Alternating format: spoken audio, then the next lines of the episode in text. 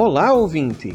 Eu sou o professor Adriano Costa e você está ouvindo o Quimicast, o seu podcast de Química.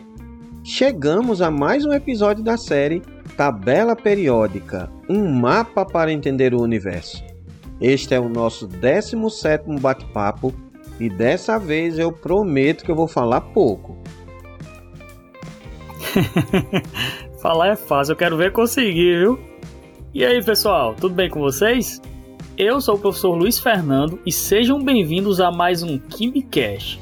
Eu vou ficar aqui hoje para controlar Adriano. Só lembrando que se você deseja ouvir nossos bate-papos anteriores, é só acessar nosso site kimicast.com.br. Tá querendo tirar onda, né? Mas é claro que eu consigo. E aí eu começo lhe fazendo aquelas perguntas do nosso último bate-papo. A tabela periódica é composta por mais metais ou ametais? Rapaz, antes de responder essa pergunta, é importante iniciarmos com a classificação dos elementos na tabela. No podcast anterior, nós conversamos sobre as colunas e linhas e o significado de algumas palavras que nomeiam as colunas.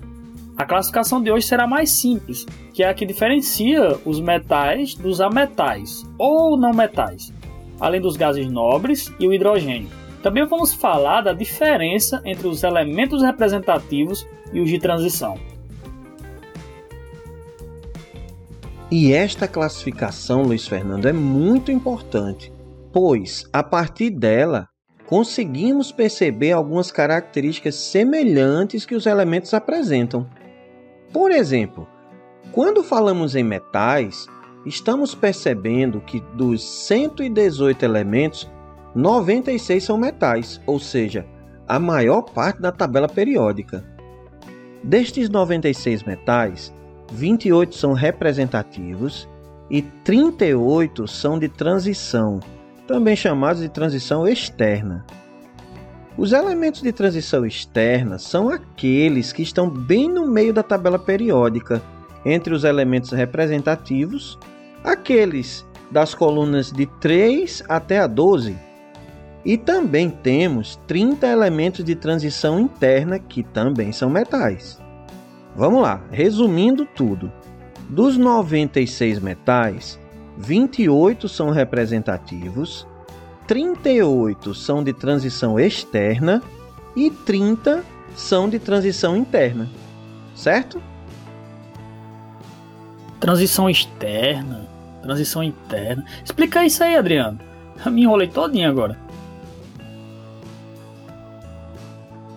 Veja bem, os elementos de transição interna são aquelas duas linhas abaixo da tabela periódica. Na primeira linha abaixo dela encontram-se os elementos chamados de lantanídeos. Esta linha recebeu esse nome por causa do primeiro elemento dessa série, que é o lantânio. E a segunda linha, logo abaixo da linha dos lantanídeos, são os actinídeos, que também receberam esse nome por causa do seu primeiro elemento, que é o actínio. Sim, Adriano. São aquelas duas linhas que você esqueceu de falar e quis me enrolar, inclusive, né? Sei não, viu?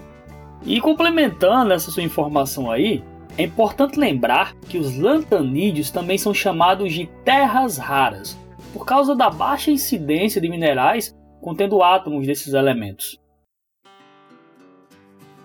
Foram estes mesmo, Luiz Fernando, mas ainda bem que deu tudo certo estava tudo milimetricamente planejado.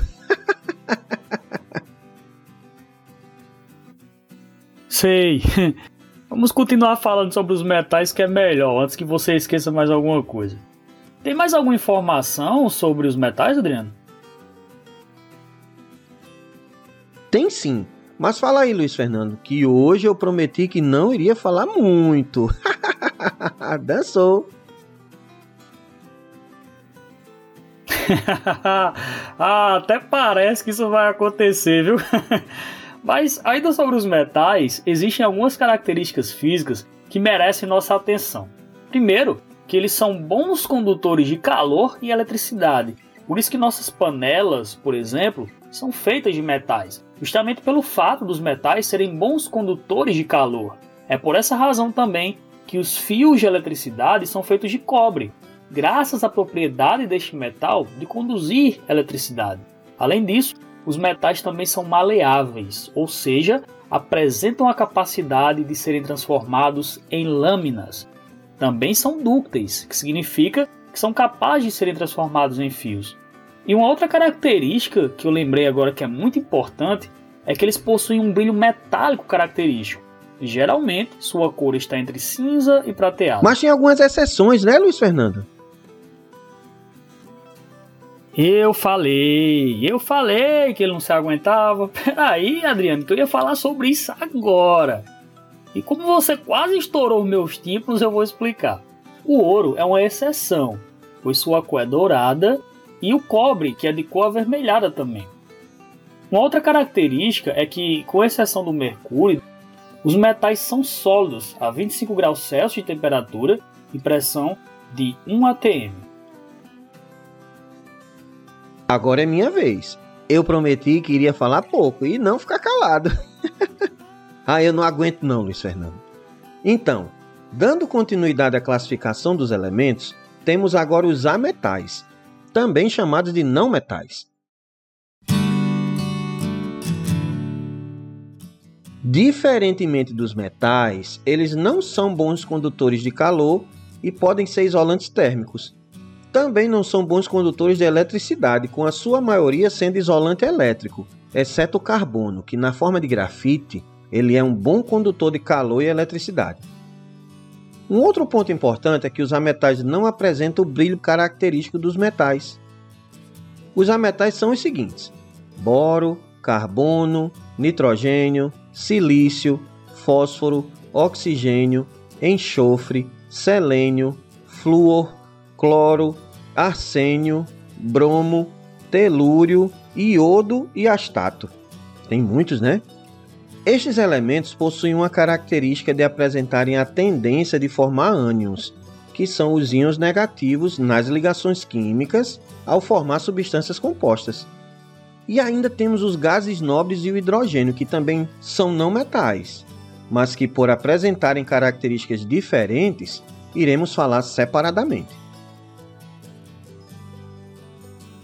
Uma curiosidade interessante, Adriano, é que até 1985 existia uma classificação intermediária entre os metais e ametais.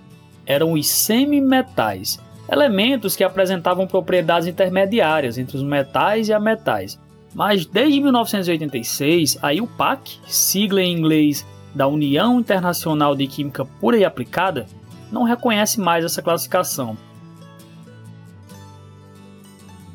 Isso mesmo, Luiz Fernando. Como essa classificação não existe mais, temos apenas os metais e os ametais nesse meio. Cadê as outras duas classificações que tu falou, hein? Não são bem mais duas classificações. E eu não esqueci não, viu? Que nem você fez antes. Definimos o hidrogênio como uma certa classificação devido às suas características bem distintas dos outros elementos como falamos em nosso episódio anterior, mas aqui vamos falar mais um pouco sobre ele. Antes, porém, precisamos falar sobre os gases nobres. Deixa eu falar eles, vai, vai, vai, deixa, deixa, deixa. Vai, rapaz. Mas não fala demais não, que eu ainda quero falar hoje.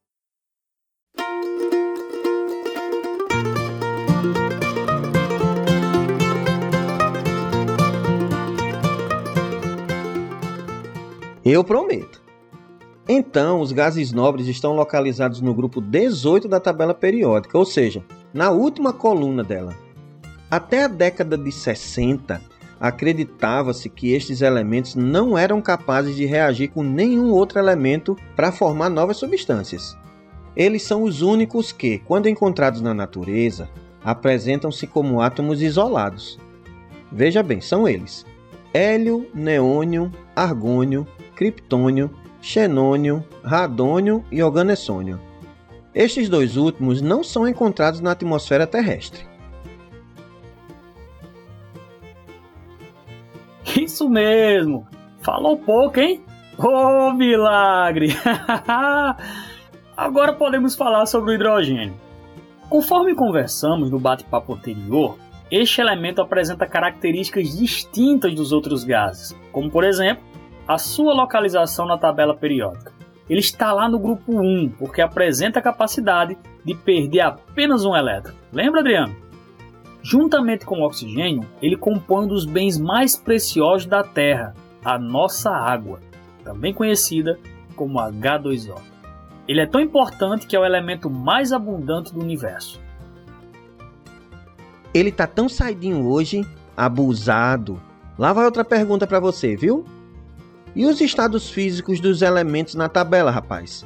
Encontramos mais sólidos, líquidos ou gasosos? Bem lembrado, Adriano. A maioria dos elementos encontra-se no estado sólido. Os elementos que estão no estado líquido são o mercúrio e o bromo, e no estado gasoso são o hidrogênio, oxigênio, flúor, cloro e os gases nobres. E o nitrogênio? Cadê? Boa, Adriano! Queria ver se você estava prestando atenção, viu? O nitrogênio também é encontrado no estado gasoso. Tá aprendendo, hein? Legal demais essa classificação. E eu lembrei de uma coisa bacana, rapaz. A tabela periódica nem sempre segue o padrão de periodicidade. Os elementos de transição, por exemplo, não são tão claros quanto a sua periodicidade nas propriedades. Isso podemos perceber até na distribuição eletrônica de alguns elementos. Enquanto isso, os elementos representativos seguem esse padrão de periodicidade das propriedades, apesar de também apresentarem importantes exceções.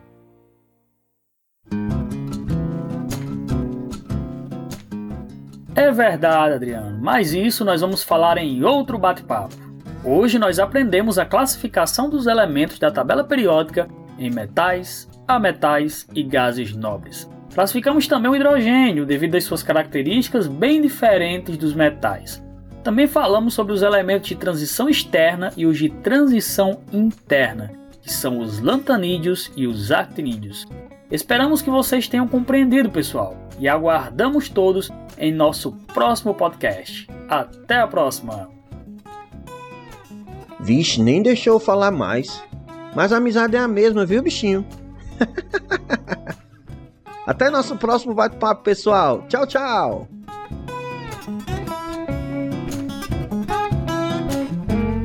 Ô Adriano, mas você sabe qual elemento qual elemento mais bem formado da tabela periódica? Não, Luiz Fernando. Eu não acredito que tu vai fazer essas piadinhas essa altura do campeonato. Mas diz aí, que agora eu fiquei curioso. Quem é? É o Frâncio, rapaz. O Frâncio? Por quê? Porque. Porque ele tá sempre do lado do rádio.